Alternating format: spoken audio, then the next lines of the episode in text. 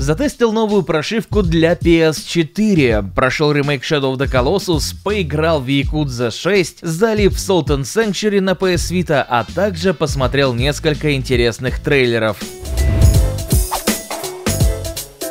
Привет, это Бесси, новый выпуск моего подкаста, и сперва я хотел бы поговорить именно о нем, потому что это не самая регулярная рубрика на моем канале, но мне нравится его делать, но вот смотрите его с переменным успехом, и, соответственно, есть основания полагать, что вам не очень интересно, поэтому небольшое голосование, возможно, так скажем, за судьбу э, этой передачи. Если вам нравится, наставьте вот прямо сейчас лайк под этим видео, если мы соберем 5000 лайков хотя бы, то я буду думать, чтобы делать его, ну, хотя бы два раза в месяц. В общем, если нравится, лайк. Если не нравится, ставь дизлайк, я хотя бы пойму, что надо оно вам или нет, потому что YouTube все равно какая оценка, лишь бы она под роликом была. Ну и мы, наконец-таки, начинаем. Новая прошивка 5.50. Да, она еще официально не вышла, даты релиза ее нет, но вот я поучаствовал в бета-тестировании, уже поставил ее себе на Соньку. Наконец-таки можно будет удалять демки из библиотеки. Демки игр, которые вам, возможно, не нужны. То есть технически они у вас остаются на аккаунте, но э, в библиотеке PlayStation 4 вы их не увидите. Если захотите их скачать заново по какой-то там причине, просто нужно будет заходить в браузер и вытаскивать там из истории закачек, либо как-то там еще черт его знает. И это круто, это хорошо. Также в библиотеке библиотеке появилась э, классная фича, позволяющая отдельно смотреть на игры, которые тебе раздали в PlayStation Plus. Вот у меня там что-то около 100 игр было, и я такой, угу, неплохо. Плюс э, там еще расширенная система папок появилась, тоже можно смотреть через библиотеку. Раньше это можно было смотреть только э, в непосредственно XMB, ну, Cross Media Bar. Хотя, наверное, кто-то и не знал, что папки можно делать на PlayStation. Вот у меня, например, папочка PSVR, и там все игрушки, которые работают в PSVR, и чтобы я не мотал всю эту огромную ленту, я просто вот папочку нашел, бац, вот PSVR. Дальше появилась крутая штука которая во многом позволит обладателям PlayStation 4 Pro играть действительно в каких-то более графонистых условиях, потому что супер сэмплинг появляется. Но если вкратце, то игра работает якобы в 4К, там, К, в 2К, допустим, да, и у вас монитор, например, 1080. Сонька запускает игру в 4К и даунскейлит ее до 1080p, чтобы картинка была четче. Вот я даже когда в Shadow of the Colossus играл, мне казалось, что вот если вот пальцем по экрану провести, то можно будет обрезаться, потому что вот там-то вот как-то получало все. Ну, там, в принципе, игра очень круто выглядит, но, тем не менее, пока нет списка игр, которые действительно это поддерживают, э, я думаю, что в первую очередь это будут игры игры от самих PlayStation, то есть эксклюзивы. Ну, нельзя сказать про ту возможность, которую, вероятно, ждали несколько лет. Наконец-то PS4 соблаговолит установить твои собственные обои. В остальном там какие-то все более э, маленькие добавляшки, э, как обычно, типа улучшение производительности и все вот это, ну это уже не совсем действительно важно. Если вам пришло, не поленитесь и друзьям раздайте кодики и сами обязательно попробуйте.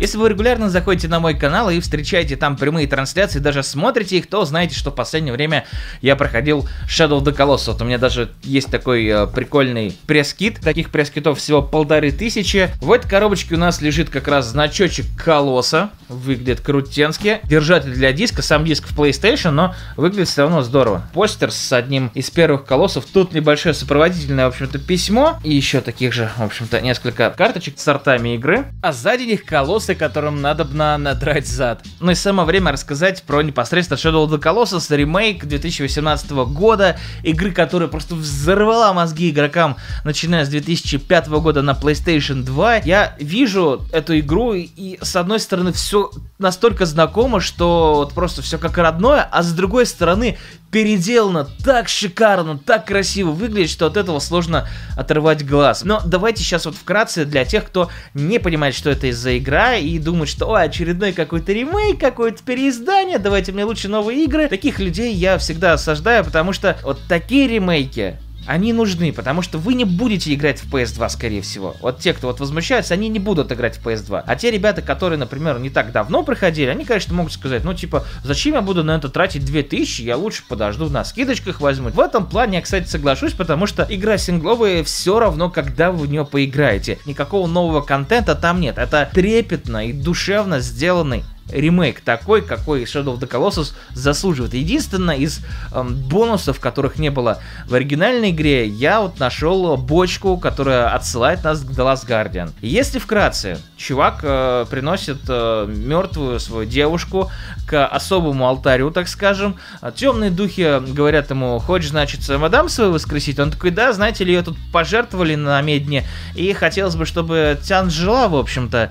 И дух ему говорит, окей, есть тут у нас э, одно дельце, и как удачно, что у тебя есть меч, который поможет это сделать, потому что другим оружием ты бы это не провернул. И дух говорит, вот тут э, по округе бродит 16 огромных колоссов, их убьешь, Приходи. Пустой, но дико атмосферный и давящий мир, вот что вам предлагает в первую очередь Shadow of the Colossus. Это игра, которая стала жанрообразующей во многом. То есть, да, несмотря на то, что это второй проект от uh, Team Ico, все-таки именно он перевернул индустрию. Разработчик из From Software Хидетака Миядзаки говорил, что после того, как он поиграл в Ика, он захотел сделать свою какую-то игру в подобном жанре, и сделал в итоге Demon Souls. То есть, если бы не было Ика, вы бы сейчас не играли в Dark Souls, там, Bloodborne и так далее. По сути, каждый босс это даже не сражение, это что-то типа головоломки в некотором роде. Ну, то есть, если вы играете на нормале, то там одна-две рунки, на них надо забраться,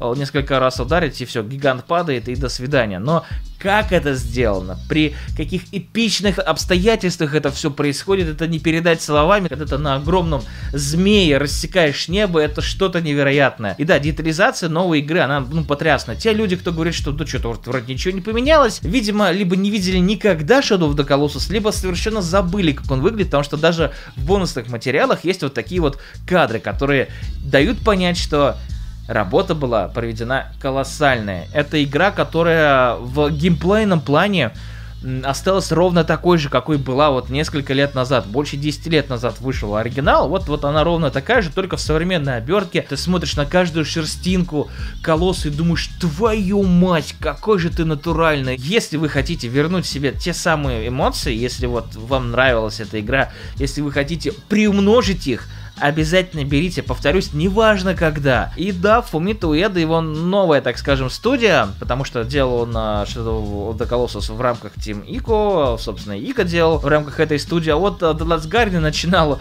э, с этими ребятами, а закончил, по сути, э, как аутсорсер. Он создал свою собственную студию, называется она Gen Design, и вот буквально под Новый год, там мало кто это заметил, но об этом начали писать только недавно, они разместили на своем сайте лендинг, который даже особо не заметишь, если вы зайдете на сайт, и промотайте в самый низ его, там вы увидите девчонку в лучах света, и там лежит э, такой типа тролль какой-то что ли, либо огр, я не знаю, кто это, никто не знает, кто это, э, волосатая какая-то грудь, и понятно, что это задел на какую-то новую игру. И опять же, если посмотреть на логотип Design, там э, девчонка, и мальчик, который толкает буквы, девчонка сидит, просто ничего не делает. Это как раз тоже очень похоже на Ика, где, ну, по сути, все так и было. Я убежден, что не будет никаких сиквелов, потому что раньше не было и сейчас не нужно. И вообще Фумиту Эда, он должен развиваться и делать что-то классное. Просто надо дождаться уже, пожалуй, того момента, когда нам скажут, что вот, смотрите, такая вот игра. Не удивлюсь, если это будет комбо в духе новый проект от Game Design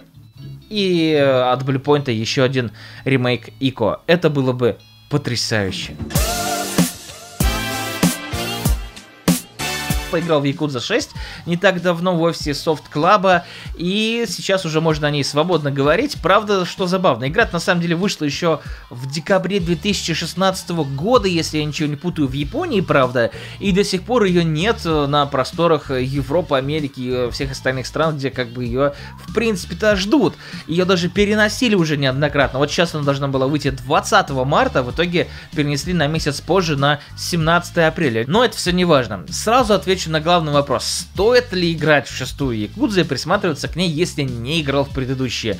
Ответ утвердительный, господа нет, не стоит, потому что это абсолютно сериальная подача с охренительным сценарием. Это, не знаю, это крестный отец э, в смеси с Sleeping Dogs, бандитов, разборки, вот это вот все, естественно, якузу, потому что дело происходит в Японии. Игра так не просто по приколу называется, естественно. И каждая часть это одна большая такая серия на часов 20 примерно, если ну, там не проходить э, весь контент, который там есть, и просто по сюжеточке пробегаться. Очень интересно. Я помню, помню, когда начинал играть в первые Якудзу, но меня было просто невозможно остановить. Первая и вторая часть выходили на PlayStation 2, потом на PlayStation 3 вышло аж три части, начиная с третьей по пятую, и вот на четвертую Соньку вышла ну, в Японии, как вы поняли, шестая. Во-первых, естественно, обновился движок, игра стала более гладкой, более четкой, более дружелюбной, что ли, я не знаю, если вы играли в Кивами, то вот тот самый движок. Во-вторых, город, город стал тоже немножко лучше, появились всякие прикольные дополнительные меню-игры, включая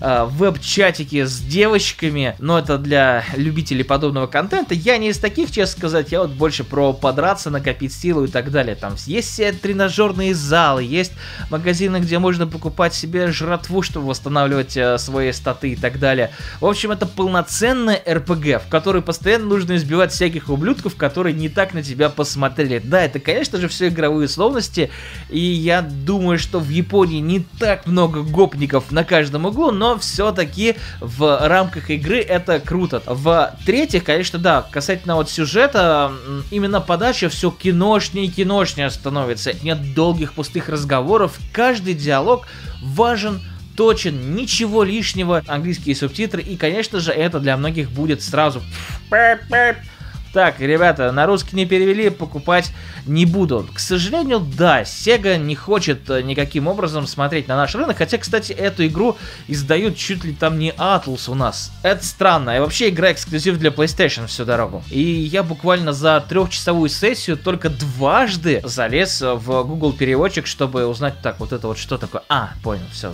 очевидно. И в контексте всегда все хорошо понимаешь. Есть игры, в которых, ну, сложно разобраться с английским, но все-таки. В любом случае, если английский язык это не про вас, вы упускаете по-настоящему классный сюжет, но, естественно, с этим ничего сделать нельзя. Но лично у меня осталось желание реально взять и промарафонить всю серию. Вот то, что вы видели, это вот уже достаточно, чтобы понять, что такое Якудза 6, да и в целом Якудза. Это классная RPG, beat 'em up, штуковина с охрененным японским сугубо э, с точки зрения менталитета, с точки зрения отношения к вещам и людям сюжета. Ну и напоследок еще немножко про игры. Дело в том, что моя эта Vita не успевает запылиться, я регулярно ней играю, и в последнее время я гамал в Salt and Sanctuary. Очень легко объяснить, что это за игра буквально в нескольких словах. Ну, во-первых, можно сравнить ее с Dark Souls только в 2D, да, такого много, но это один из лучших представителей. И если вы old fuck, то это Metroidvania с э, Dark Souls, что как бомбически круто. Не нужно ждать было новую Castlevania, можно было играть в Salt and Sanctuary. Она вышла уже, ну, относительно давно. И вот я добрался до нее наконец-таки на Вите, она там стоила там что-то рублей 400, может быть даже 300 на какой-то распродаже. Единственное, что меня в ней смущало, как только я ее увидел, дизайн, просто не герои, а ублюдки какие-то непонятные. И казалось, что это все сделано на тяп-ляп, поэтому я проходил мимо игры достаточно долго. Я даже посмотрел спидраны, как люди проходят ее там за полчаса, некоторые еще быстрее. Я Shh. Что? Как? Как? Я наиграл часов, наверное, не знаю, 12, а то может быть и 20. Там дело в том, что э, витовская версия, как и, может быть, помните, Ведьмак считает время, проведенное в игре, даже в спящем режиме, что странно. Поэтому на этот э, день у меня там, по-моему, 300 или 400 часов вообще якобы, но на самом-то деле, вот я думаю, от 12 до 20, потому что в таких играх время летит незаметно, особенно с толстяком, если вы понимаете, о чем я. Прикольные боссы, занятная система прогрессии, в 10 финалке там тоже было что-то подобное. Сюжет типа есть, но в плане лора, никто тебе особо не подает, вот тебе челлендж, вот тебе боссы, проходи, развлекайся. И да, боссов много, боссы какие-то сложные, какие-то нет, Некоторых я даже с первого раза умудрялся убивать. Единственный минус, наверное, этой игры, что тут все решает прокачка. То есть вот не тащишь ты босса, и тут у тебя одно из двух. Либо тебе не хватает скилла, либо прокачки. Пришел, набрался силушек, и все, и до свидания. Босяцкого ты даже и не вспомнишь, особенно если найдешь какие-нибудь самые крутые э, виды оружия. Я, например, играю за более-менее легкий стиль, там маленькие кинжальчики какие-нибудь, либо вот катану я себе наконец-таки нашел гамму постоянно с ней. Что касается правил игры, все ровно то же самое в игре, о которой я сегодня уже и так сто раз сказал. Вы умираете, оказываетесь на последнем чекпоинте, у вас теряются ваши души, условно говоря, здесь это соль, которая в итоге выступает некой валютой для прокачки, как раз таки покупки некоторых а, предметов. Также есть деньги и все как в нормальных РПГ. Убиваешь твари, получаешь опыт, приходишь прокачиваешься, убиваешь еще больше тварей, чтобы убить босса, убиваешь босса, идешь к следующему и все по кругу. Если тебе нравится такой геймплей, конечно, welcome, проходи. Если ты видишь в этом какое-то зацикленное занудство, то даже, наверное, и пробовать не стоит. И да, в этих играх э, можно провести неплохое время, ровно так же, как в Dark Souls, и плюс прикольный момент э, олдскульного такого исследования. Это классно, за это мне и понравилось. Salt and Sanctuary на PlayStation Vita, также она есть еще на четверке, но главный момент, кроссбай работает, но кроссейва нет. Так что имейте виду, может быть, кому-то эта информация поможет. Ну и, так скажем, перед титрами немножечко о кино. Я, правда, в последнее время нифига не смотрел из новинок. Я видел только прикольные всякие трейлеры с Суперкубка. И после него тоже несколько классных вещей нам показали. Но начиная с Суперкубка показали новый, э, новый, точнее, да единственный, в общем-то, тизер фильма про Хана Соло, который называется, не поверите, Соло. И что для меня стало удивительным, я особо не следил за э, производством этого фильма. Он выходит вот уже совсем скоро. То есть вот, вот до лета мы уже его все посмотрим, скорее всего. Единственное, выработали у меня уже привычку за три года ждать Star Wars в конце года, в декабре, а тут бац, и вот такой вот. Что меня смутило в первую очередь? Давайте об этом. Кастинг. Смотрите, Королева Драконов у нас по хайпу, смотрите, у нас Childish Gambino по хайпу, и кто-то там еще тоже из таких достаточно популярных, но, естественно, все зацепились за внешность актера, который играет э, самого Хана Соло, молодого. Я скажу так, ну какая разница, подбирать на роль человека действительно похожего на Гаррисона Форда, это может аукнуться, потому что не все двойники, так скажем, будут хорошими актерами, поэтому будем надеяться, что этот парнишка затащит, если посмотреть, в чем он снимался, а в чем он снимался, кстати? черт его знает, какой из него будет Хан Соло. Тут уже остается надеяться только на режиссера. Но с другой стороны, я думаю, многие вообще ничего не ждут от этого фильма. Если получится хотя бы нормально, все будем говорить, что фильм гав. Но они ожидали все равно большего. Но я обычно не из таких. Если фильм мне понравится, то я вам о нем обязательно расскажу. Посмотрим, обсудим, в общем-то, уже непосредственно на релизе, потому что в тизере показали ну, не то чтобы много всего, главное, как это будет выглядеть, очень своеобразно, в чем-то аналогово, и именно картинка мне, в принципе, понравилась. Ну, также еще из трейлеров было много чего э, новенького, там и э, по Мстителям новый трейлер был, но это все для меня не так интересно, они классные, конечно, разумеется, но э, на этой неделе еще вылупился трейлер фильма Веном с Томом Харди. Если вы спросите меня, что там показали, если вы еще сами не видели этот трейлер, то я скажу, да ни хрена особенного, просто показали, что Харди лежит, э, кривляется, и он круто выглядит, потому что, не знаю, Том Харди очень крутой актер, мне прикалывает его харизма, самая крутая его роль, как по мне, у него в фильме Бронсон. После него я как раз думал такой, так, то есть Том Харди, оказывается, может много говорить в фильмах. Ничего себе, вот это поворот. Но что касается Венома, не показали то, что хотелось увидеть. Но это сделано намеренно, не показали Венома самого. То есть Том Харди понятно, что справится с ролью, что чисто визуально крутой будет Эдди Брок. Но, возможно, в этом даже есть некая проблема. Он слишком крутой для Эдди Брока. Ну, отлично по мне. Трейлер просто мне понравился с точки зрения визуала. Но сам по себе он, конечно же, э, ни о чем. Ах да, на днях еще вышел и трейлер нового Дэдпула, который тоже выйдет совсем скоро. Сейчас вообще вот до мая прям в кино только ходи буквально каждую неделю. Будет что посмотреть. А что касается Дэдпула, то ну это просто должно быть по фану. Как и первая часть. Хотя чисто событийно первый Дэдпул мне не понравился. Но это крутой фильм на кураже со своим фирменным стилем. Э, со своим особым каким-то угаром, который сложно сравнить с чем-то другим. То есть супергеройки еще такого, наверное, никто, в общем-то, и не делал. Ну и рейтинг, соответственно, там тоже такой, ух. Вот вроде бы потенциально всем хорош новый Дэдпул, но, сука, черное домино? Вы серьезно? Ну что ж, друзья, на этом у меня все. Рассказал о том, о чем ты хотел рассказать за последнее время. Надеюсь, было интересно. А это был Бейс. И, конечно же, до новых встреч. Пока-пока.